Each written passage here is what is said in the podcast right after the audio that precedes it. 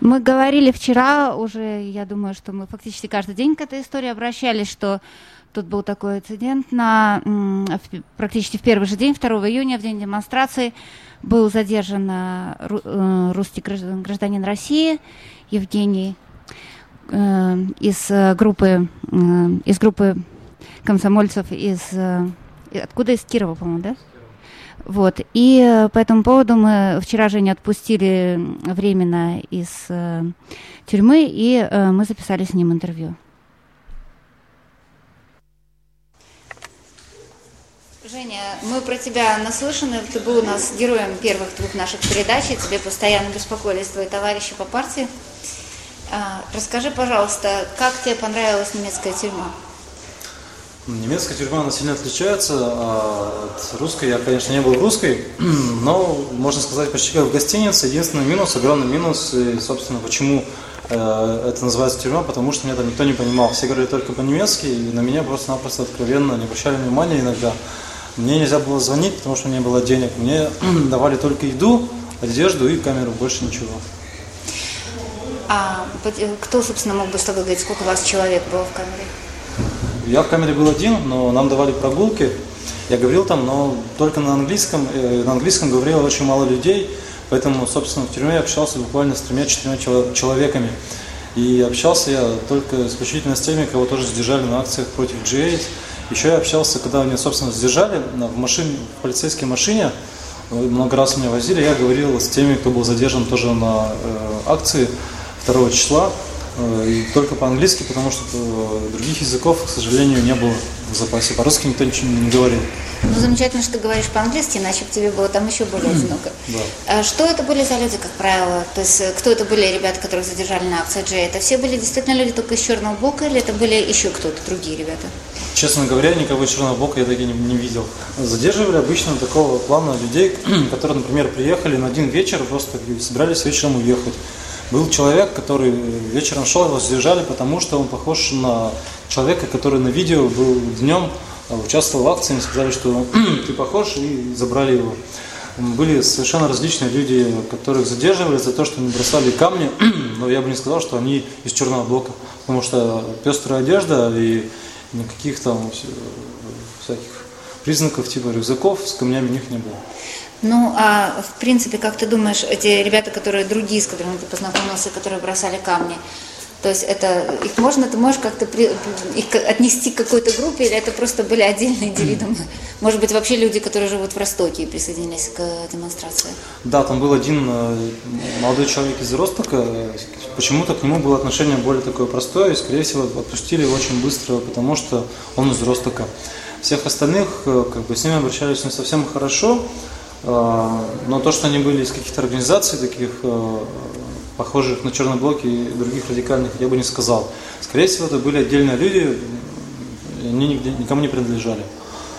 Скорее всего. А э, сам ты принадлежишь э, к... к... Я, при, я приехал сюда с делегацией российской комсомола.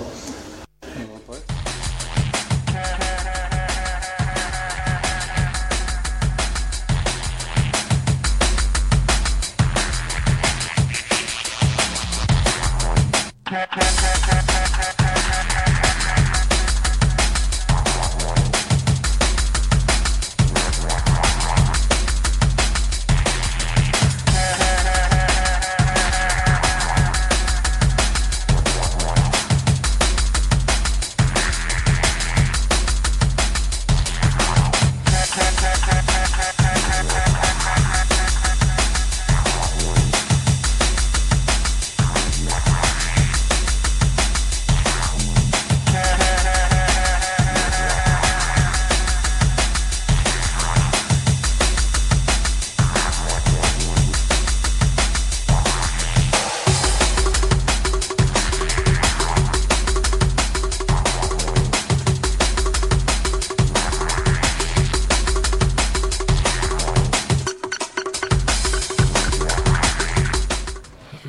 Так, Женя теперь у нас уже в студии.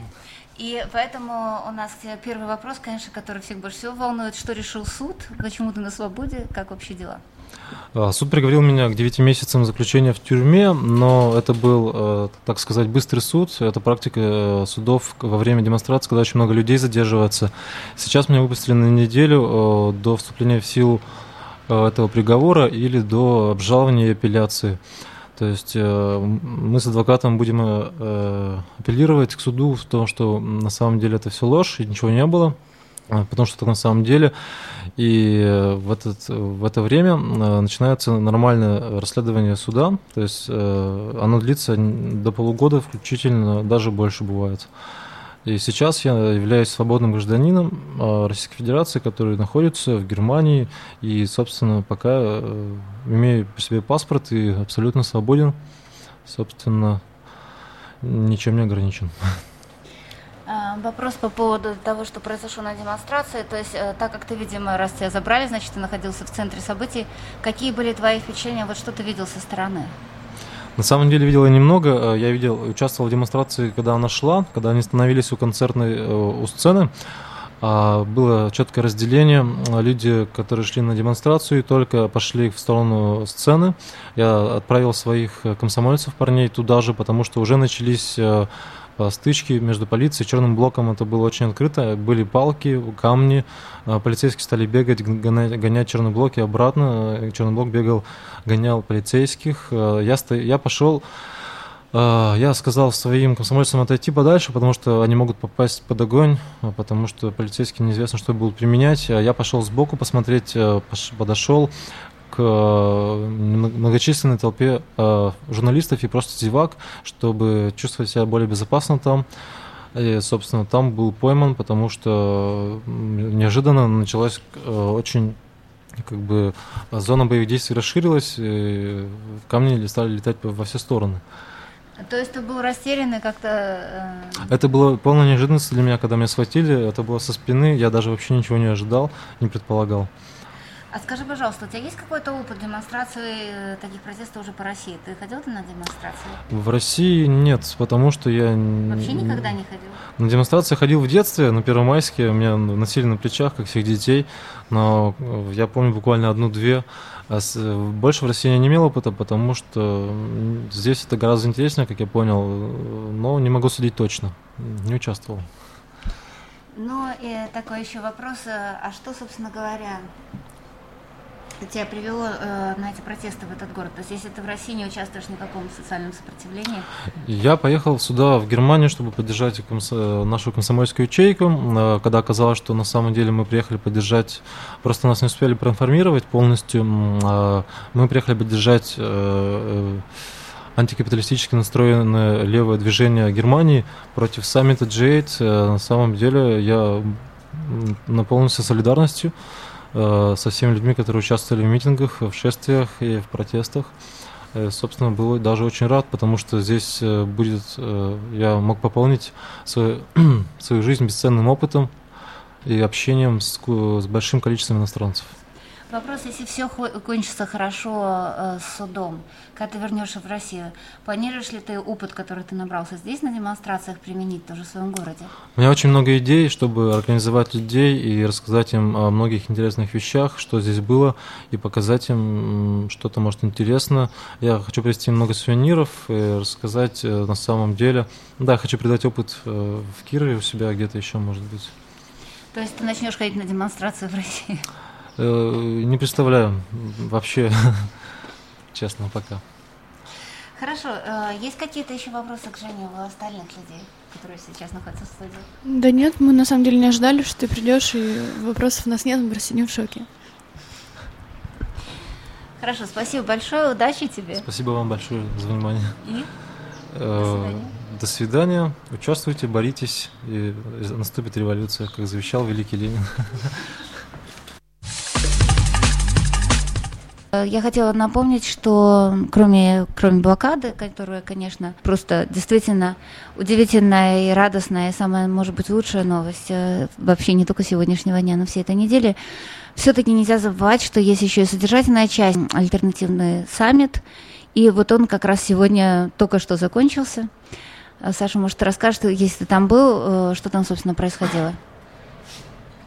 Да, я только что вернулся с заключительной подиумной дискуссии, э, состоявшейся перед заключительной речью, которую должна держать Вандана Шива э, из Индии. Там выступали итальянский профессор э, Сандра Миссандра, профессор из Мехико э, Анна Эстер и сама Вандана Шива. Ну, собственно, все они говорили о том, как важно... Э, уметь э, э, разделять или как важно э, видеть разницу между мейнстрим идеологией, мейнстрим политической экономией, мейнстрим, э, скажем так, демократическими фасадами. Особенно об этом говорила Вандана Шива, о том, что, собственно, все те демократии, э, которые собрались, принадлежащие к G8, э, представляют у себя только фасад, а реальные демократии это те, где действительно э, люди и простые люди прежде всего могут эту демократию осуществлять, а не только э, якобы делегировать свои полномочия, когда происходит в странах G8.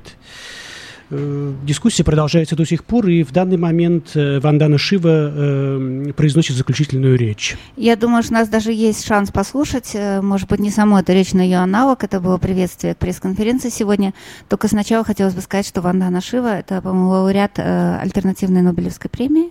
Да-да. Да, из Индии она занимается такими проблемами, как гендерные проблемы, проблемы прав человека и что еще, и, по-моему... Э, ну, прежде всего, проблемы да, такого характера. Да. The G8 should never have existed. Um, it's a remnant of a period where powerful governments representing powerful capital imagined that they had the right to decide what our lives should be how the planet should be run, and how the planet can be destroyed. And you might remember long before they called themselves the G7, they used to call themselves the World Economic Summit. And it was movements like this that made them recognize that seven leaders of rich countries did not make the world. Большая восьмерка не должна была существовать никогда. Это абсолютно нелегитимный, никем не установленный орган, который пытается править э, миром, в первую очередь, с экономической точки зрения.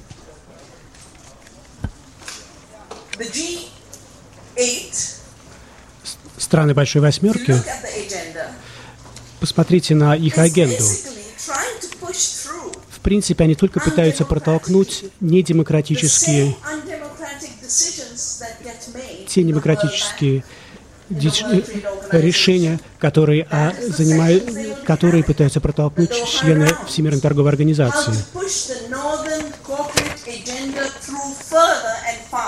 И они пытаются быстрее и дальше именно осуществить их э, план действий.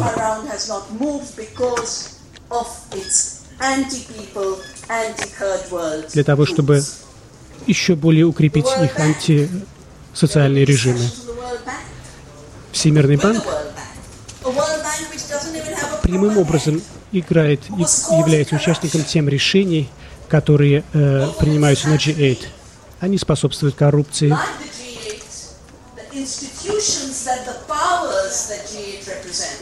И институции, которые представляют со стороны G8, все, все вовлечены в этот процесс. The only people who don't seem to be in intensive care are the citizens of the world. Look how well everyone is doing out here. Including at the camps, and I just, just I arrived late last night. И как вчера я была в одном из лагерей, и я посмотрела, чем там занимаются люди, и для меня именно это было выражением солидарности и выражением социального протеста. Это был великолепный и красивый марш через поля и через леса. И это то, что вдохновляет и вселяет надежду, э, что такое возможно. Они должны прекратить увеличивать и увеличивать дистанцию между ними и населением. Это не ведет к счастью, это ведет к насилию.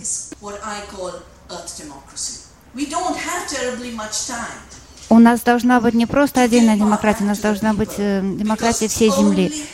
У нас нет так много времени.